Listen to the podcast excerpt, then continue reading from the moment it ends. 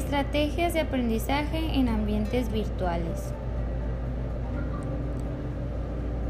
Tema 3. Formadores, tutores y estudiantes en educación a distancia. ¿Cómo asegurar la participación activa de los alumnos? Dentro de las premisas de, que sustentan la educación a distancia se encuentra concebir el proceso de enseñanza-aprendizaje centrada en el alumno y sus necesidades. De acuerdo a ello, es importante considerar el logro de la participación activa por parte de los estudiantes. ¿Cómo podemos lograr la participación activa del alumno? En primer lugar, en primer lugar tendríamos que lograr el estudio independiente consciente de cada uno. El estudio independiente es aquel en el que el alumno controla su tiempo, espacio, ritmo de estudio, itinerario, actividades, tiempo de evaluaciones, etc.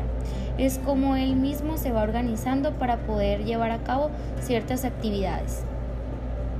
El papel activo del estudiante significa aprender a desarrollar competencias, habilidades, hábitos referentes al estudio, a la profesión y a su propia vida. Desarrollar un proceso interno personal autorreflexivo también contempla sobre, se contempla sobre los procesos propios del pensamiento de aprendizaje, su alcance y los límites que lleva. ¿Cómo asegurar la participación activa de los alumnos? Se necesita un entorno de aprendizaje que, que fomente el desarrollo de una conciencia de los conocimientos poseídos y de la metaconcitación del aprendiz incrementa las posibilidades de su autorregulación y su autoinstrucción se deben determinar nuevos aprendizajes que sean adquiridos para ellos.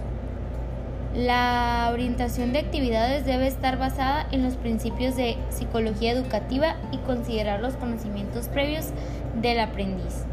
Esto quiere decir que pues como su nombre lo dice, la persona que lo está aprendiendo debe llevar a cabo los principios educativos que se planteen.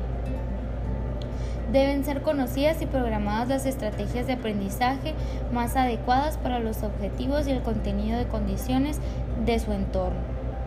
Las actividades y tareas deben de estar dotadas para el estudiante.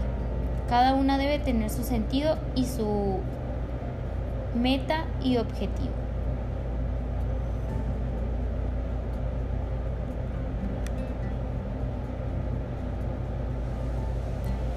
El sistema del autoaprendizaje.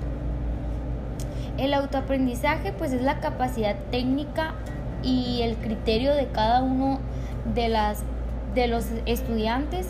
Eh, es su aprendizaje autogestivo basado en la disposición para el manejo de recursos por parte del estudiante, que asume el compromiso de su aprendizaje independiente, es decir, la responsabilidad de su proceso educativo.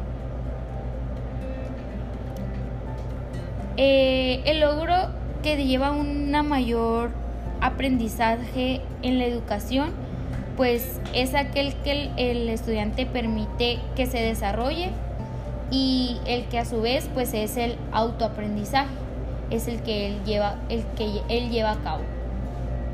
El sistema de autoaprendizaje eh, permite que el alumno logre la madurez, responsabilidad, que se necesita para que sea un sujeto de su propio aprendizaje y su criterio de su propio aprender. Esto quiere decir que nosotros mismos vamos creando nuestro aprendizaje con los recursos que el docente nos da.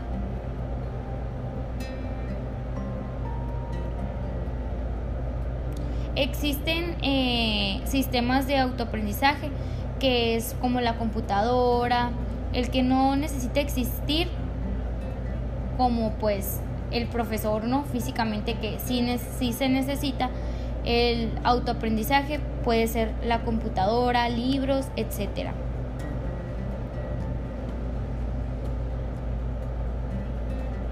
El rendimiento y el fracaso en los estudios a distancia. Este pues nos suele eh, interesar mucho, ¿no?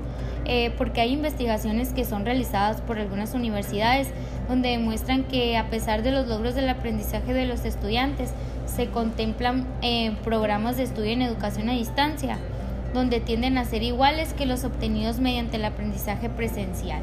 Esto quiere decir que muchas veces los resultados de, un, de asistir a clases y las clases virtuales vienen siendo casi lo mismo. Algunas variables que, que se relacionan pues, con el rendimiento de los estudiantes y su fracaso es la motivación por el estudio, las habilidades de los estudiantes para el autoaprendizaje, el autocontrol.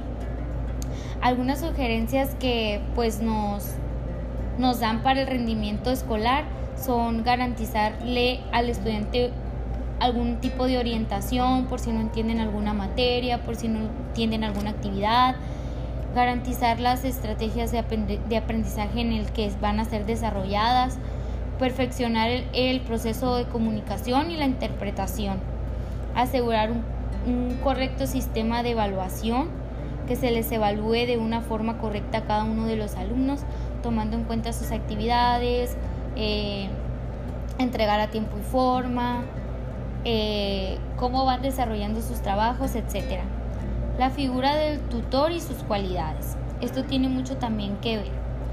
Eh, en el entorno de la educación a distancia debe ser replanteada, replanteada teniendo en cuenta las condiciones peliculares de la educación virtual como un nuevo ambiente de aprendizaje. Nos deben de orientar para querer aprender y motivarnos.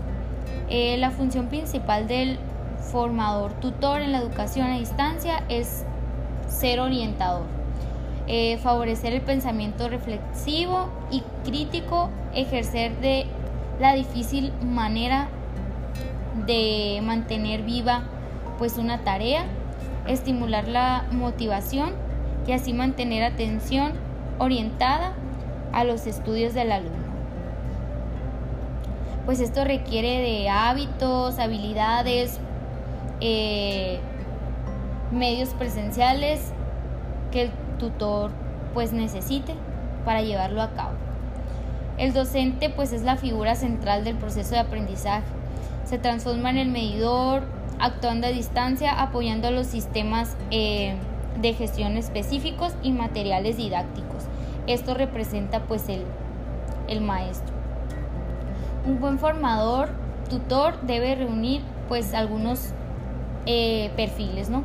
Ser creativo, crítico, comunicador, eh, poseer conocimientos, habilidades, poseer eh, capacidades de tolerancias en cuestiones de, actitudes del estudiante, porque no muchas veces se entregan los trabajos en tiempo y forma, muchas veces también mm, pues eh, no, entendieron o hicieron el trabajo al revés, entonces pues se debe considerar que, el alumno algunas veces no va no va a a lo mejor a tener un resultado como el que esperamos, ¿no?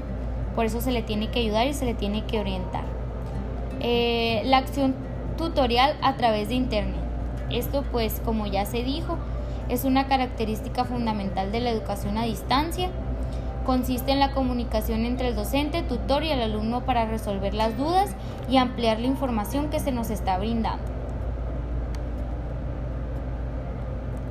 La función del orientador, del tutor en un sistema de educación a distancia está encaminada a situar a los alumnos en una modalidad educativa donde se introduzcan métodos activos en la enseñanza con actividades de aprendizaje con la finalidad de que el alumno sea protagonista de su propio aprendizaje y desarrolle un aprendizaje significativo.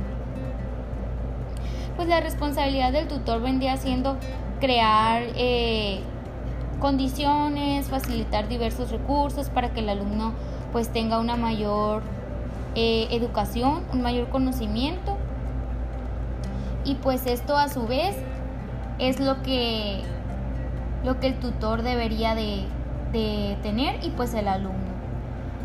Eh, el tutor y su función motivadora es eh, que a distancia debe incentivar a los alumnos a descubrir los diversos motivos que animen para ser constantes, persistentes y responsables en sus estudios y trabajos.